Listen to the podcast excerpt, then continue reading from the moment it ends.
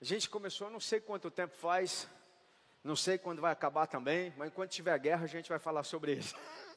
então, pelo jeito, vai até o fim do ano. Não, estou brincando.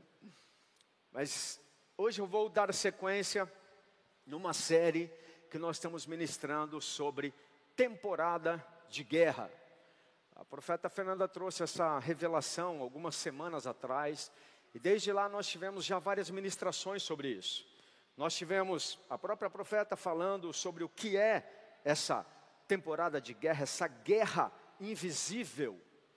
Tivemos o pastor Átila ministrando sobre as armaduras, as, as armas para essa guerra.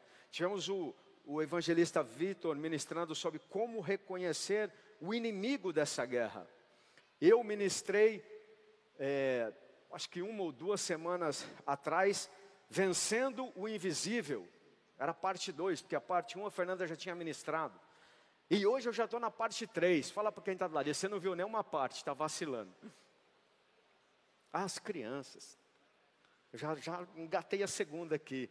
Quero abençoar as crianças até 10, 12, até 12 anos para você ir para a sua salinha agora papai e mamãe, se você tem que levar, leve volta correndo, porque senão você vai ficar lá na parte 1 da, da, da palavra. E nós estamos na parte 4.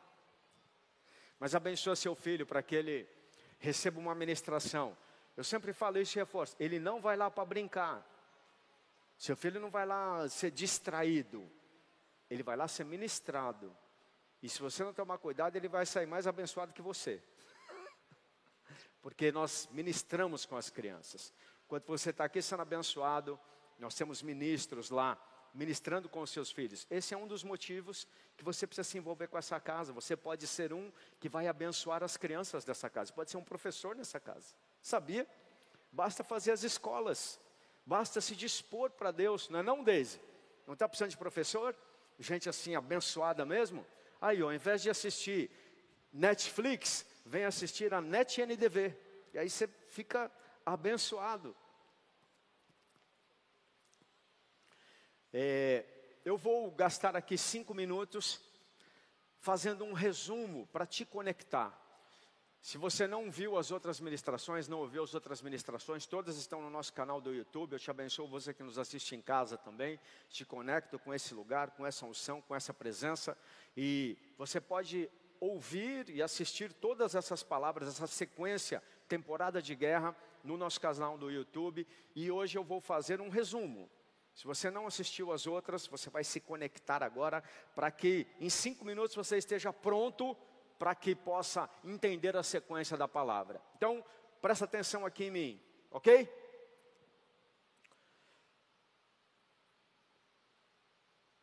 Efésios 6,12 diz assim: porque a nossa luta não é contra carne ou sangue, mas contra principados e potestades, contra dominadores desse mundo tenebroso, contra as forças espirituais do mal nas regiões celestiais. Ou seja, essa temporada de guerra, essa guerra que nós estamos falando, não é uma guerra contra o seu marido, não é uma guerra contra a sua esposa, contra o seu filho, contra o seu amigo, contra qualquer um aqui, contra qualquer ser humano. Nós estamos falando de uma guerra espiritual. Segundo, essa guerra existe você querendo ou não, gostando ou não, decidindo participar ou não. Ela existe. Ela está acontecendo agora. E se você quer ou não participar dela, você não, não tem opção. Você já está participando. Por isso que nós estamos ensinando como discernir, porque é uma guerra invisível, como entender e como se posicionar e como guerrear essa guerra. Essa é a ideia da temporada de guerra.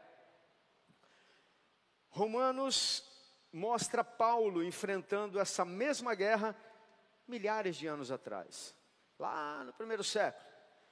Romanos 1,14 diz assim: Eu sou devedor. Eu estou lendo rápido porque isso aqui é só resumo, tá? Está tudo lá no YouTube.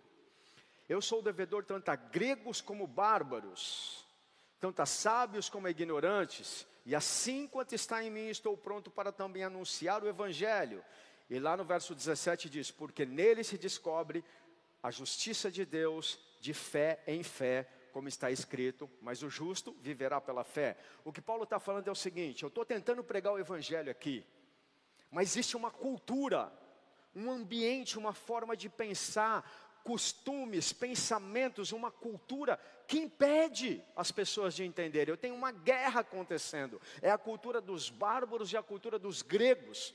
E essa palavra está bem explicadinha lá qual é essa cultura. Mas é uma forma de pensar, uma forma de agir, de comportamentos que, que a Bíblia chama de cultura, que se opõe ao Evangelho de Deus, que se opõe ao que é fé. E ele diz mais: só tem um jeito de vencer isso, é pela fé. E também, ele, a, a, o que eu estou falando de cultura, o nome bíblico para isso é mundo. Quando a gente fala, ah, eu estava no mundo. Ah, você está fazendo as coisas do mundo, está querendo dizer o quê? Você está fazendo, você está vivendo de acordo com filosofias, com cultura, com pensamento, com ideias que não são bíblicas. É um tipo de agir, é um comportamento, é uma forma de pensar diferente do que a Bíblia diz. É um pensamento grego, é um pensamento bárbaro, é um pensamento de várias outras coisas, mas que não tem nada a ver com a Bíblia. Quantos estão me acompanhando? Está muito rápido? Fica tranquilo que eu vou acelerar. Porque tudo isso aqui é resumo para você se conectar. Paulo então está falando: tem uma guerra, está difícil pregar, está difícil fazer eles entenderem o evangelho do reino, porque eles pensam de uma forma diferente, é uma cultura que está enraizado na cabeça deles. 1 João 5,4 diz: Porque todo o que é nascido de Deus vence o mundo, e essa é a vitória que vence o mundo, a nossa fé. A Bíblia ensina como vencer essa cultura. É a fé. E tudo isso foi ministrado nesses dias. Através da fé, você consegue mudar a forma de pensar, como Romanos diz, renovar o nosso entendimento pela palavra de Deus, para que você possa compreender que a vontade dele é boa, perfeita e agradável. Você já tentou falar de Jesus para alguém? Ele fala assim: Ah, você é crente, parece que você está falando alguma coisa ruim para ele. É porque para ele a vontade de Deus não é boa, perfeita e agradável. Por quê? Porque ele tem uma forma de pensar diferente. Ele está cheio de ideologia, de pensamento. Falaram na, desde quando ele nasceu, falam para ele que igreja é coisa de doido falando que é, dízimo não existe, é, é para roubar o povo, falando que milagre é coisa da cabeça do povo, falando que não precisa orar tanto assim, falando que casamento é besteira, é coisa de homens, falando que ofertar é errado, falando que orar também não precisa, falando tantas coisas que a Bíblia coloca, que a Bíblia coloca como verdade, mas na cabeça dele tudo isso é estranho. Então você chega para falar de Deus para uma pessoa dessa e a filosofia, a mentalidade dela, ela não entende que isso é bom, perfeito e agradável. Não entende que a palavra de Deus, que a Bíblia é boa, perfeita e agradável. Estou rápido, mas é porque aqui é só a introdução e o resumo. Até aqui vocês estão entendendo? Glória a Deus. Se faltar alguma coisa, você vai lá no canal do YouTube e assiste tudo lá. Essa forma de pensar diferente, essa forma de pensar contrária à Bíblia, essa cultura que a Bíblia chama de mundo, a primeira coisa que eles fazem é um ataque na base da nossa fé. A primeira coisa que essa forma de pensar tenta confundir a nossa cabeça é questionar a Bíblia. Porque a fé, a base da nossa fé, o que nós cremos é a Bíblia. Portanto, se alguém consegue fazer você questionar a Bíblia, duvidar da Bíblia, ela venceu a guerra. Porque só tem uma forma de vencer essa guerra: é a fé, na palavra. Então, se questionou a Bíblia, você já está desarmado, está indo para a guerra, sem arma, vai apanhar. Quantos estão comigo? E aí eu te dei muitos argumentos, essa, essa palavra é importante você ver, porque eu fundamentei a Bíblia. A primeira coisa que eles falam é que a Bíblia foi escrita há muito tempo e que foi adulterada pela igreja. E eu te dei fundamentos, passei vídeos que mostram a veracidade bíblica do ponto de vista da arqueologia, há evidências arqueológicas que provam a Bíblia. Há evidências históricas que provam a Bíblia. Geográficas que provam a Bíblia. Se você for para Israel, você vai ver todos os lugares. Chama, Jerusalém chama Jerusalém. Olha que legal. Monte Sião está lá, Monte Moriá está lá, a placa diz Monte Moriá. Você vai no Carmelo, onde o profeta Elias confrontou os profetas de Baal. Você vai no Mar da Galileia, onde Jesus andou sobre as águas. Você vai em Cafarnaum, a cidade de Jesus. Você vai em todos esses lugares bíblicos. É um livro histórico comprovado. Só que o que mais prova que a Bíblia é a palavra de Deus é que seria impossível alguém escrever um livro como esse, que tem 64 mil conexões. Significa, um texto se referencia a outro. Esse fala daquele, aquele fala desse. Tem 64 mil conexões. Uma pessoa não conseguiria fazer isso nunca. Quanto mais várias pessoas, em épocas diferentes, num período de quase 1.500 anos, uma morando na África, outra morando no Oriente Médio, e no entanto, quando você junta, você percebe que ela foi escrita por inspiração de um só. E a, os pergaminhos do Mar Morto é a prova arqueológica que é o checkmate, aí até os céticos tiveram que calar a boca. Por quê? Porque falavam assim: ah, esse texto é muito antigo. Na verdade, nem existe mais os textos da época de Jesus. Esses textos que vocês têm hoje aí, isso foi escrito no quarto século, no quinto século, ou seja, 400, 500 anos depois de Jesus, e é verdade, era a Septuaginta e o outro texto que eu não lembro agora qual deles, só que o pergaminho do Mar Morto foram livros encontrados, que foram escritos quase 100 anos antes de Jesus pelos essênios. E quando encontraram essa descoberta arqueológica, pegaram, por exemplo, o profeta Isaías e pega o texto de hoje, em português, não vou falar nem hebraico, igual. Significa que o texto que Jesus conheceu é o mesmo que você tem na mão aí. Arqueologicamente comprovado. Aqui não é coisa de igreja, não precisa nem ter fé. Isso é arqueologia. Ok? Agora, fala para quem está lá. Você acredita na Bíblia agora? De capa a capa, Vou dar uma dica. Tudo que você duvidar da Bíblia, você acabou de abrir uma porta para perder a guerra. Se você pensar, eu vou educar o meu filho diferente do que a Bíblia diz, você perdeu a guerra do seu filho. Se você pensar, eu vou tocar o meu casamento diferente do que a Bíblia diz, você perdeu a guerra do seu casamento e você vai tocar o seu casamento conforme os costumes e a cultura do mundo e não a de Deus. E aí a guerra está perdida. É essa guerra que eu estou falando. Ela está aqui, ela está aí, ela está dentro da sua casa, ela é real, ela existe. E como teu pastor, eu quero te equipar hoje para você vencer essa guerra, ainda que você não esteja vendo. Amém? Pronto, acabei o resumo. Gastei mais de cinco, mas eu acho que vocês se conectaram. Coloca a tela bonita aí, pronto. Hoje é não, era aquela mesmo. Estava lá a tela bonita. Eu ia falar do, do título de hoje.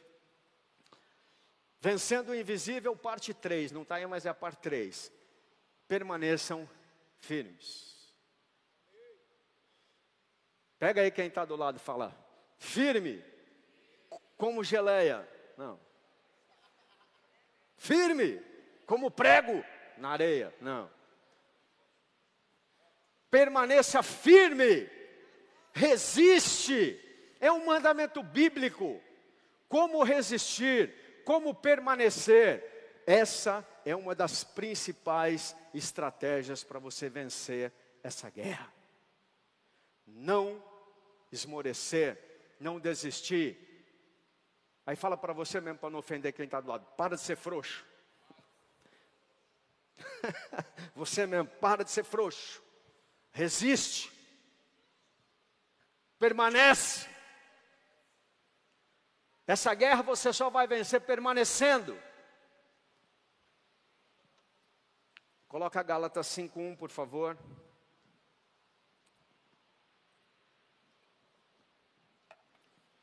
Para a liberdade foi que Cristo nos libertou. Por isso permaneçam firmes. Permaneçam firmes e não se submetam de novo ao jugo da escravidão. Toda essa forma de pensar, essas filosofias, essas conversas, essas ideias, esses comportamentos, tudo isso tem um objetivo. De deixa lá o texto. Fazer você desistir. fazer você abrir mão do que você acredita para começar a acreditar naquilo que não é verdade. Você vai ver coisas que eu vou mostrar aqui hoje assustadoras, de mentiras sendo chamadas de verdade. E as pessoas nos pressionando a chamar a verdade de mentira. Vou falar de novo. Essa filosofia, essa forma de pensar mundana, quer transformar a verdade em mentira e a mentira em verdade. Então fala, quando você fala, por exemplo, uma verdade sobre o casamento, vão falar que você é louco, que você é antiquado, antigo.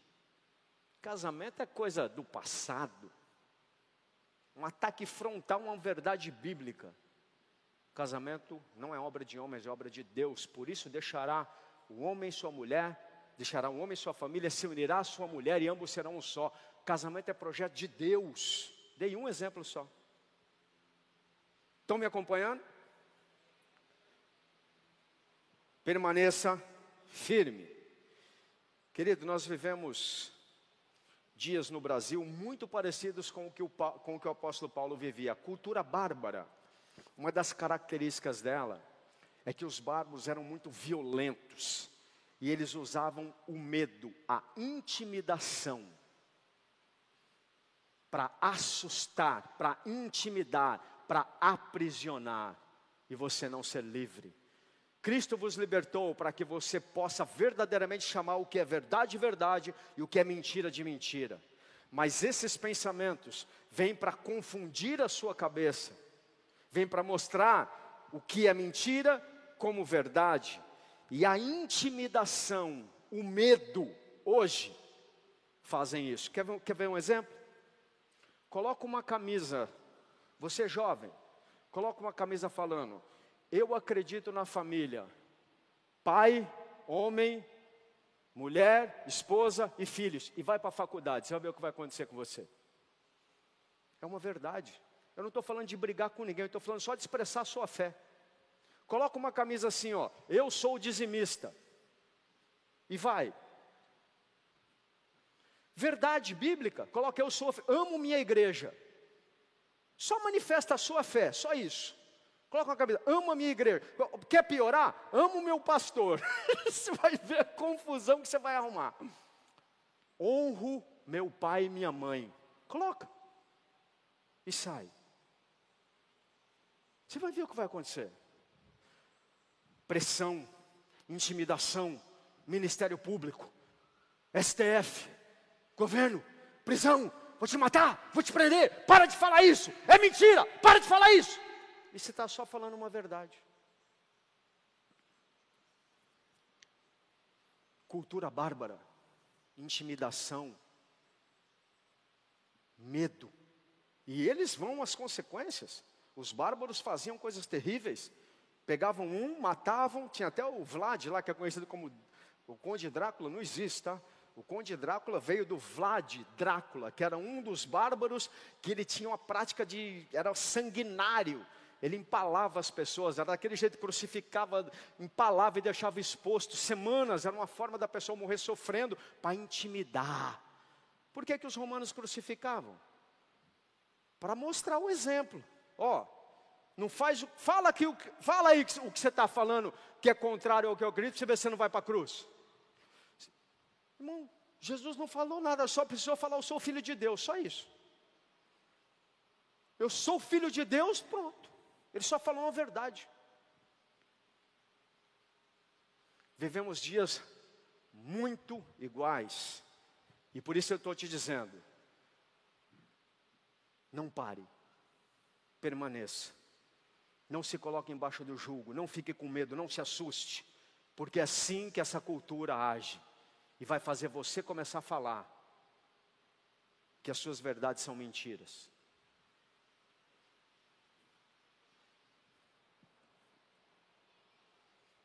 Vocês estão quietos hoje? Pode falar para quem está do lado, agora ele vai começar a falar de você. E eu nem falei nada de você para ele. Fica tranquilo que se eu não falar de você agora, eu falo lá para frente. Eu quero usar uma história extraordinária de quatro jovens que foram pressionados, massacrados, torturados para negarem a sua fé, para não, para desistirem, para não permanecerem e permaneceram até o fim. Estou falando de Sadraque, Mesaque e Abidnego. Estou falando de quatro jovens que no ano de 587, Daniel também está aqui no meio, por isso estou falando de quatro. Foram escravizados por Nabucodonosor, quinto século antes de Jesus. Israel já tinha sido quase devastado pela Síria, depois vem Nabucodonosor. Depois você estuda sobre os reinos que você vai entender isso destrói Jerusalém. Coloca para mim Daniel 1, vou ler do 1 ao 5. No ano terceiro do reinado de Joaquim, rei de Judá, Nabucodonosor, rei da Babilônia, veio a Jerusalém e a sitiou. Pode ir passando, tá? O Senhor entregou nas mãos dele Joaquim, rei de Judá, e alguns dos utensílios da casa de Deus. Nabucodonosor levou esses utensílios para a terra de Siná, para o templo do seu Deus e os pôs na casa do tesouro do seu Deus. Depois o rei ordenou a Aspenaz, chefe dos seus eunucos, que trouxessem alguns dos filhos de Israel, tanto da linhagem real como dos nobres, pega os melhores, jovens, a cultura estabelecida hoje para mudar a mentalidade dos jovens é impressionante. Nos meus dias não eram assim. É assustador ver o que se passa hoje nas universidades. Sábios de boa aparência, pega os jovens, sem defeito, de boa aparência, os sábios, instruídos, versados no conhecimento e que, e que fossem competentes para servirem no palácio real, e que Aspenaz lhes ensinasse a cultura e a língua dos caldeus. Vai. O rei determinou que eles recebessem uma alimentação diária, tirada das finas iguarias da mesa do rei e do vinho que ele bebia. E esses jovens deveriam ser educados ao longo de três anos, e ao final desse período passariam a servir o rei. Nabucodonosor pega os jovens, traz e fala: vamos tuchar nossa cultura neles. E a estratégia dele, nós vamos fazer eles comerem o que a gente coma, come, falar o que a gente fala, nós vamos ensinar para eles os nossos costumes, nós vamos educá-los do nosso jeito e depois eles vão esquecer quem é o Deus deles. E eles vão começar a chamar o que era verdade mentira e o que é mentira verdade. Essa é a estratégia de Nabucodonosor. Essa é a estratégia que essa cultura hoje tenta trazer. Quantos estão entendendo? Primeiro ponto. Essa estratégia maligna que a gente está vivendo hoje, sempre teve, ela tem pelo menos três fases principais. A primeira é uma, não é ainda a, a intimidação, o medo, essa é a última. A primeira é a sedução, é o engodo, Vamos mostrar para eles que nós somos melhores. Vamos seduzi-los. Afinal de contas, os jovens foi oferecido para eles a comida do rei. Foi oferecido para eles os manjares do rei. Oferecido para eles três anos de ensino na melhor faculdade que tinha. MBA na FGV com os melhores professores. Foi oferecido para eles tudo de bom e do melhor que os caldeus tinham. E com isso, estavam roubando o coração, tentando pegar o coração daqueles jovens, primeiro através da cultura. E começa a se falar coisas do tipo: para que um Deus só? Isso é besteira. Aqui a gente tem tantos sábios, tantos filósofos. Que negócio de Bíblia, cara? Para que só a Bíblia? Tem tanto livro bom, vai ler outras coisas. e começam a seduzir. Ó a guerra acontecendo. Ó a guerra. E se você não tiver armado, vai apanhar e daqui a pouco você está achando que é isso aí. Para que um Deus só? Para que uma Bíblia só?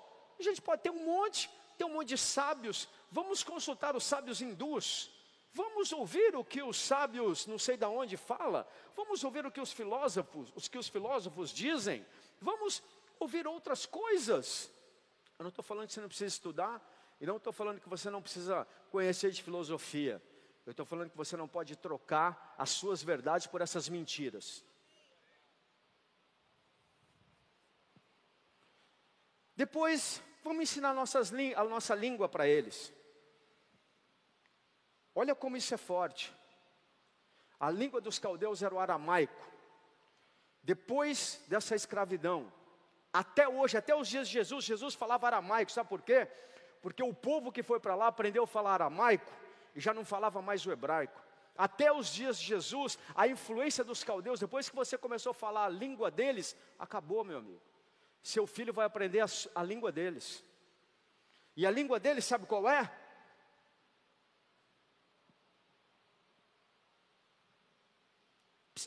Besteira não poder falar palavrão, rapaz. É até gostoso de vez em quando você fala um palavrão, alivia a alma. Pode gritar. Besteira esse negócio de não gritar. Para que honrar? Não, pode desonrar. Há uma linguagem bíblica, querido.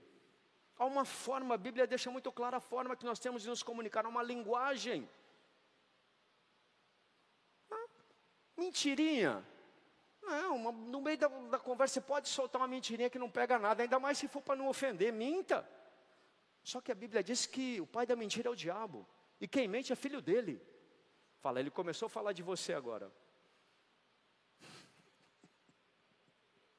Vou falar de novo, porque teve uns que não caiu a ficha ainda, é assim. Pode falar uma mentirinha, para não ofender. Só que a verdade é, o pai da mentira é o diabo, a Bíblia diz. E quem mente é filho dele. Aí a pessoa está falando, sou filho de Deus só porque falei uma mentirinha. Não sou eu, meu amado. I love you. É a Bíblia que diz que quem mente é filho do diabo. Não troque essa verdade por nenhuma mentira. Mentiu, filho do capeta. É a Bíblia que diz, não sou eu. Ele é o pai da mentira.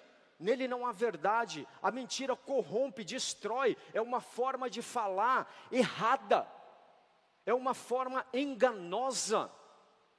E aí falam que não tem problema. E muitos crentes acreditam. E começa, ó a guerra aí. Ó a guerra. Se você pensa que uma mentirinha não pega nada, você já está escravo dessa filosofia. Se você pratica isso então, eu não preciso falar mais nada, você já entendeu tudo. Agora fala para quem? Não fala para você mesmo. Começou a falar de mim. oh, tá tenso o negócio aqui. Vamos chamar o louvor para aliviar. Chamar o louvor, botar o... Chama a cantora de novo para dar uma aliviada. Ei! Há uma guerra acontecendo.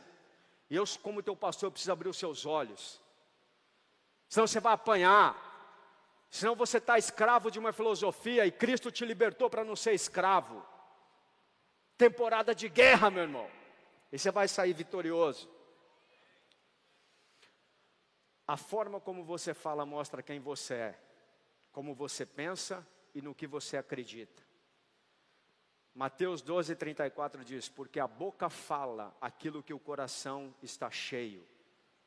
O que você fala mostra teu coração. Por isso, se você está falando besteira, mentira, palavrão e etc., teu coração não tem nada de Deus, tem outras coisas.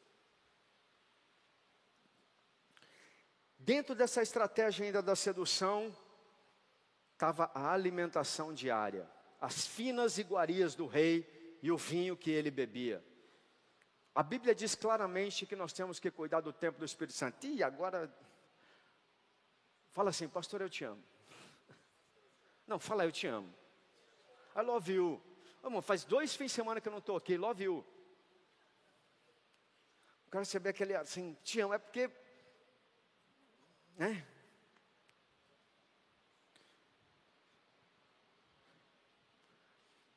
Tem gente que pensa que é a forma que se alimenta não é guerra. A Bíblia diz que o templo do Espírito Santo tem que ser zelado e cuidado. Se você não está se alimentando da forma correta, você está pecando. E você vai perder a guerra. E ainda criam, e, e não é para ofender ninguém, eu já venci essa guerra, graças a Deus. Graças a Deus. Olha só como é louco isso. Pegam até uma, uma narrativa e dizem, ai, não pode falar que está gordinho porque é gordofobia. Escuta, obesidade é doença, ponto. Precisa de médico e tratamento. E é pecado, porque você está praticando a glutonaria. Ponto. Aí, ó, já tem gente que não me ama mais. Mas eu te amo do mesmo jeito. E hoje você está aqui para aprender isso. É uma guerra, é uma guerra aqui para você achar que está tudo certo e chamar o errado de certo. Aí aparece lá uma pessoa obesa, toda cheia de problema e ainda é referência nacional. Não, é, eu não estou falando aqui de estética, querido. Não estou falando de estética, eu estou falando de saúde. Saúde. Obesidade é inflamação. Obesidade é disfunção, é enfermidade, precisa ser tratada. Eles queriam tuchar tudo que não prestava neles. Come gordura, carboidrato, gordura, sei lá, churrasco, bolo, açaí. Ontem eu comi um açaí aqui, meu irmão. Ainda bem que minha mulher não viu, porque eu botei logo leitinho junto. Ei, isso é guerra. Você precisa vencer essa guerra. É mentira que você não precisa cuidar do seu corpo. Precisa sim. Precisa sim. E o vinhozinho, pode, pastor? Fazia parte. Pode beber o vinhozinho ou não pode? Querido, o que é pecado é a embriaguez. Claro, vou deixar claro: crente não se embriaga, crente não enche a cara, crente não fica bêbado. Ponto. A Bíblia condena a embriaguez. Ah, mas eu posso beber um copozinho que eu não fico bebo? Ok, eu não acho que você vai para o inferno, não. Aliás, tem culturas muito. Na Europa é normal a família tomar ali com um macarrão. Agora, um prato de macarrão e um cálice de vinho, você não vai ficar bêbado nunca. Porque é um quilo de macarrão. Agora, cuidado. Cuidado. Dá comidinha boa para eles, dá uma bebidinha. Eles vão achando que é normal, é a sedução. Olha o nosso vinho, olha a nossa comida, olha a nossa língua, olha como nós somos bonitinhos. A sua igreja é, é cafona. Existe essa palavra cafona ainda? É cafona, é tão cafona, né? Qual a outra estratégia? Vamos educá-lo ao longo de três anos. Ensino. Provérbios 22, 6 diz: Ensina a criança no caminho em que deve andar, e ainda quando for velho, nada se desviará dele. Hoje, quando nós vamos estudar, é muito difícil, porque tem mais filosofia, ideia, conceito contrário à Bíblia do que a favor. E quase tudo ali vão querer dizer que você é errado por acreditar na verdade. Sabe o que é isso? E eu queria muito que você abrisse seu coração. Estão te pressionando, querido. Estão te pressionando. É uma guerra para fazer você achar que a mentira é a verdade. Vão tentar até trocar teu nome. O rei trocou o nome deles. Daniel, que significa Deus é meu juiz, virou Beltesazar, que significa Baal é meu pastor. Ananias, que significa Deus é gracioso, virou Sadraque, que significa inspirado pela lua. Misael, que significa Deus é meu socorro, virou quem é como Baal. Azarias, que significa quem é como Deus, virou Abidnego, que significa servo de Vênus. Vão tentar trocar até o teu gênero, que é o nível mais básico do ser humano. Se você é ele, vão falar que você é ela. Se você é ela, vão falar que você é ele. E se você não aceitar, vão falar que você é uma outra coisa. Um não binário, e aí vai. Parece brincadeirinha. Parece que não tem nada a ver. Fábio, coloca o vídeo, não, nem, não é nem coisa de pastor, coloca um padre falando aqui. Você vê como isso é sério. Vamos colocar um padre que assim não fica Olha só isso. Que loucura! Olha só isso. Num shopping center em São Paulo, uma jovem caminha com sua cadela de estimação. Mas não é. Você vai ver uma, coisa, uma das coisas mais loucas que eu já no vi na shopping center em São Paulo, uma jovem caminha com sua cadela de estimação. Mas não é uma cadela qualquer. É outra jovem. Para numa farmácia e aí está uma placa: proibida a entrada de animais. A cadelinha fica fora esperando. Isso é loucura, extravagância ou é alguma coisa mais profunda? Observem aqui o rabo, o modo de caminhar e andando pelo shopping center como se fosse algo normal.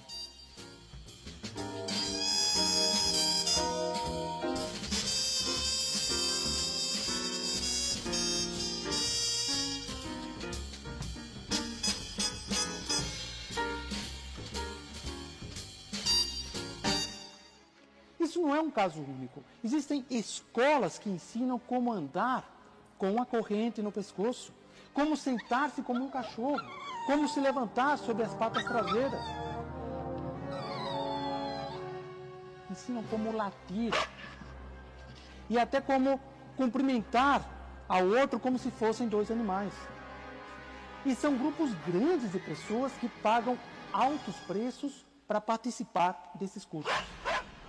As Sagradas Escrituras nos ensinam que um abismo atrai outro abismo. São grupos grandes de pessoas que se unem para esse tipo de ação, conduzindo, inclusive, a degradações morais muito piores que nem, nem sequer podemos falar aqui. Por muito menos do que isso, Deus eliminou Sodoma e Gomorra. Esse aqui, um homem já adulto, chega ao ponto de dormir numa jaula para animais e pela manhã abrem a jaula e tiram ele daí. Sua diversão em casa é viver como se fosse um cachorro, em tudo. Não existe nisso uma intencional inversão de valores. O homem foi criado à imagem e semelhança de Deus, procurando assemelhar-se aos animais. Essas pessoas estão querendo, na verdade, afastar de si a semelhança divina. Inclusive, procuram ostentar isso para influenciar a toda a sociedade com sua filosofia de inversão de valores. Chegam ao ponto, que vergonha, de fazer suas necessidades imitando o modo como fazem os animais. A comida foi feita para o homem e não o homem para a comida. Por isso levamos a comida à boca e não a boca à comida.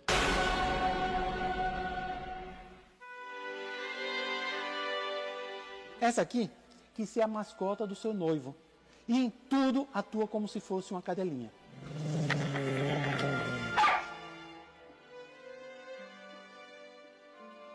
Que loucura! Olha só isso. Num shopping center. Pode, pode tirar, coloca 1 Pedro capítulo 2, verso 9.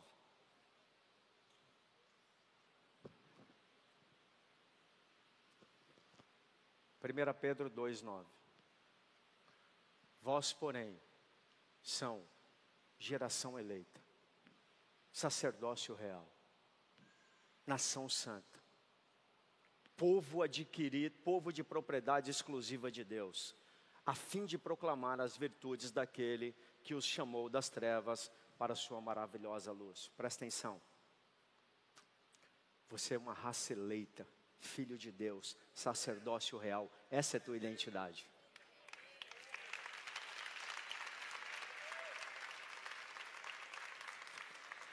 Eu fiz questão de colocar isso que choca e falar: ah, eu nunca vou chegar nesse ponto.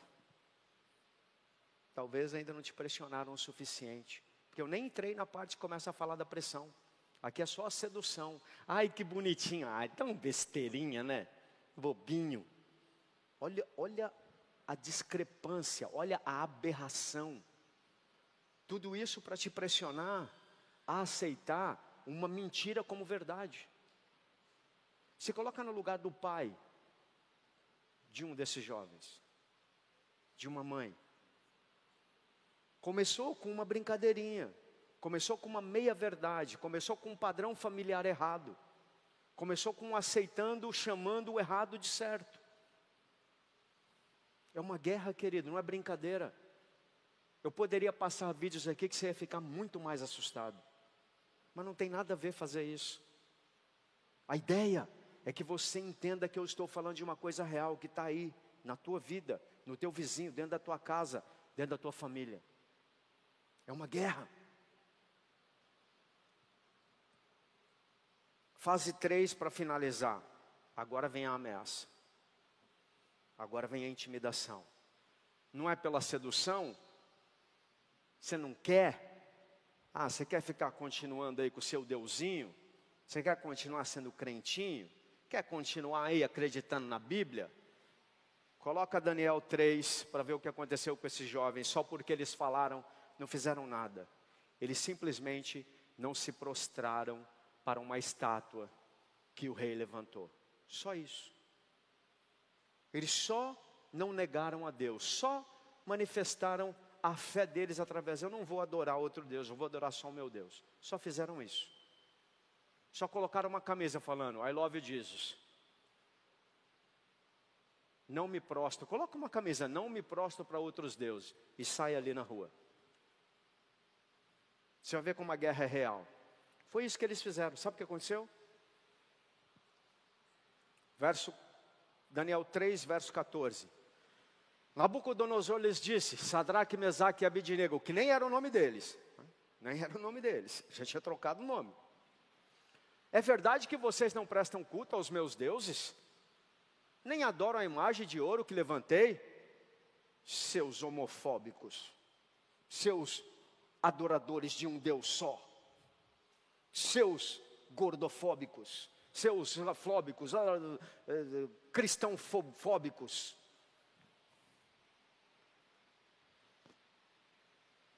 Nem adoram a imagem de ouro que eu levantei? Uma imagenzinha de ouro tão bonitinha que eu fiz, você não vai se prostrar, não?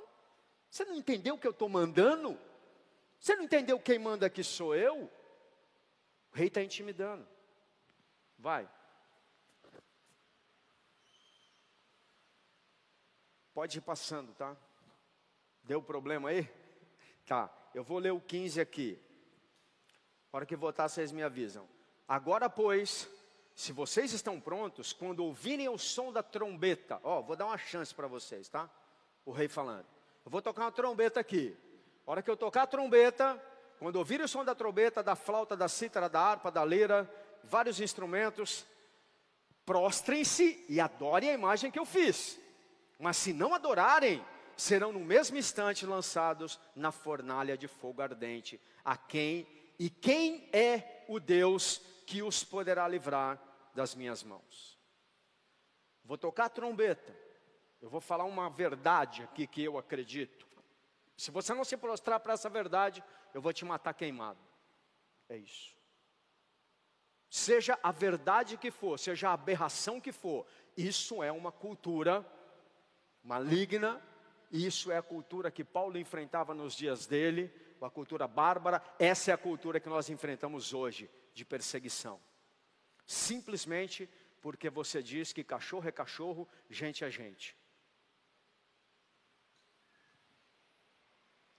16, ah, ah, voltou, 16. Sadraque, Mesaque e Abidinego responderam ao rei, ó Nabucodonosor. Quanto a isso, não precisamos nem responder. Rei, eu não vou te desrespeitar, mas eu não vou me prostrar. Se o nosso Deus, a quem servimos, quiser nos livrar, Ele nos livrará da fornalha de fogo ardente, das suas mãos, ó Rei. 18. E mesmo que Ele não vos, nos livre, fique sabendo, ó Rei, que não prestaremos cultos aos seus deuses, nem adoraremos a imagem de ouro que o Senhor levantou. Sem brincadeira agora. Você para você mesmo. Qual a pressão que você está sentindo? Qual a mentira que estão querendo você, que você pensa que é verdade, e você está quase acreditando nela? Por medo, por pressão social, por perseguição, por medo de, se, de falar simplesmente a verdade.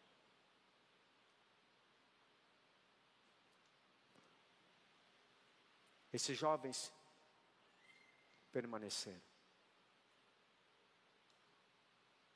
até o fim. Não se prostraram, mesmo sabendo que iam morrer. Na sequência, o rei manda aquecer a fornalha como nunca antes. As pessoas que foram jogar eles na fornalha morreram de chegar perto da fornalha. Talvez o fogo esteja aquecendo aí. Talvez estão falando, você vai morrer. Nega. Chama isso que você está falando que é verdade de mentira. Ou eu te mato. Ou eu te prendo. Ou você vai ser cancelado. Ou você vai perder todos os seus seguidores.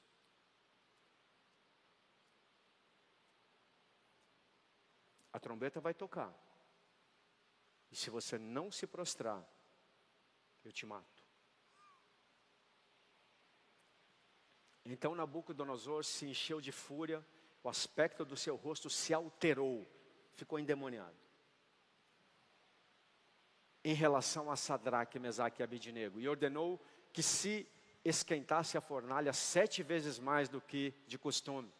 Pode ir passando. Ordenou os soldados mais fortes do seu exército que amarraram Sadraque, Mesaque e Abidinego e os jogaram na fornalha de fogo ardente.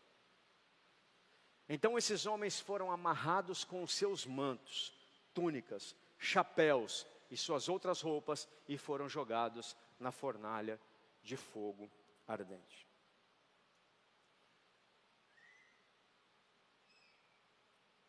Sabe, queridos, hoje existem muitas trombetas tocando, muitas.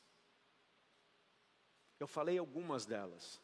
Mas o Espírito Santo está falando com você agora, de muitas trombetas. Uma guerra na sua mente. Às vezes eu escuto até assim: essa guerra a gente já perdeu. Outros podem ter perdido, eu não vou perder nunca.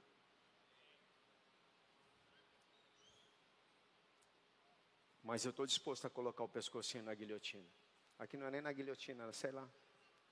Hoje, tem muitas essas formas bárbaras aí. Hoje é a prisão, hoje é o cancelamento, hoje é a difamação. Há muitas formas terríveis de fazer pressão. São trombetas tocando. A guerra está acontecendo. Não pare, não desista. Fica firme. Não negue o seu Deus, não negue a sua fé. Permaneça. Resiste. Porque eu vou ler o final dessa história maravilhosa. Verso 21.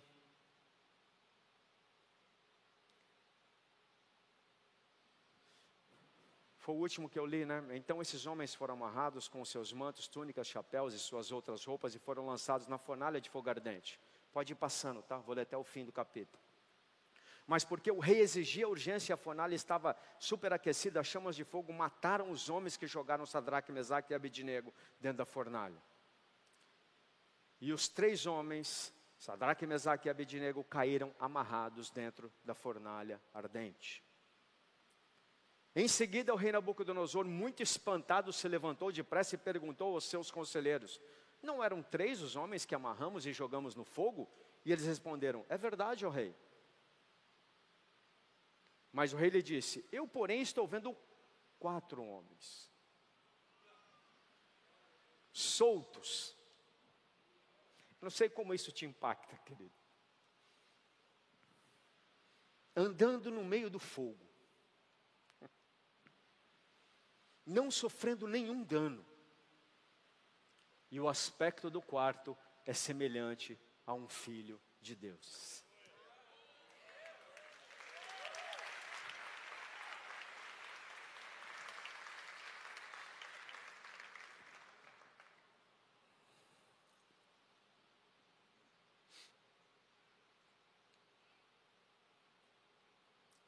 Pode pôr o 26. Então Nabucodonosor se aproximou da porta da fornalha de fogo ardente e gritou: Sadraque, Mesaque e Abednego, servos do Deus Altíssimo. Venham para fora, venham cá. Então Sadraque, Mesaque e Abednego saíram do meio do fogo. 27. E os sátrapas, sátrapas, os prefeitos, os governadores, os conselheiros do rei chegaram perto deles e viram que o fogo não teve poder algum sobre o corpo desses homens. O cabelo da cabeça não foram chamuscados, os mantos não sofreram mudança e eles não estavam com cheiro de fumaça. Eu não posso te garantir que sempre vai acontecer isso nas perseguições.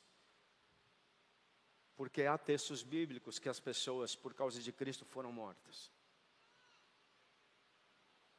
Mas o que eu posso te dizer é que, ainda que você seja morto, Jesus vai estar lá com você ou te livrando da fornalha, ou como estava ali, quando Estevão foi apedrejado. Ser apedrejado é algo terrível. E, no entanto, ele ainda olha para o céu e fala: Uau, ele teve uma visão do céu.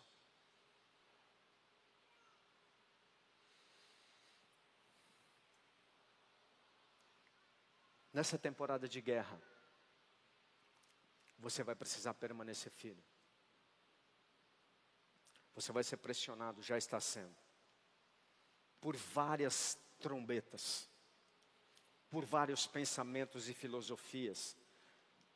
Talvez você não se identificou nenhum com esses aqui, mas existem muitos outros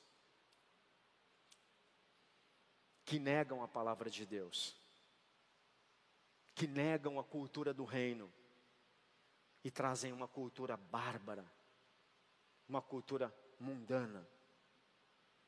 Princípios, valores, costumes abominados por Deus. Deus não abomina o ser humano, nenhum. Ele ama, mas ele abomina o pecado, abomina o comportamento errado, abomina. Quando nós chamamos a verdade de mentira e a mentira de verdade.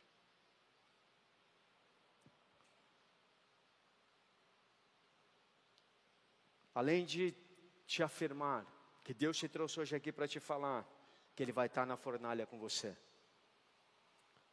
Eu posso te dizer que algo extraordinário pode acontecer ainda maior que aconteceu com esses jovens. E se Deus colocou esse texto no coração hoje, é porque Ele quer que você tenha essa certeza. Ele quer que você saiba que se você se posicionar hoje, naquilo que você sabe que tem que se posicionar, Ele vai estar junto com você. E talvez aconteça o que aconteceu com esses jovens. Não só você vai ser abençoado, mas toda a tua casa, toda a tua geração. Coloca o próximo verso, acho que é o 27. O 28. Nabucodonosor então disse: Bendito seja o Deus de Sadraque, Mesaque e Abidnego, que enviou o seu anjo e livrou os seus servos, que confiaram nele. Pois não quiseram cumprir a palavra do rei, preferindo entregar o seu corpo a servir e adorar em Deus, que não era o Deus deles. Por causa disso, portanto, faço um decreto, ordenando que todo povo, nação e língua, uau, que quiser, que disser blasfêmias contra o Deus de Sadraque, Mesaque e Abidnego, seja despedaçado e que as suas casas sejam reduzidas a ruínas, porque não há outro Deus que possa livrar como esse.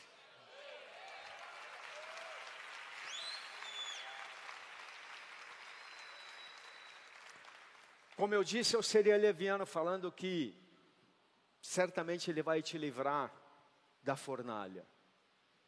Mas eu tenho convicção e te afirmo, Ele vai estar na fornalha com você.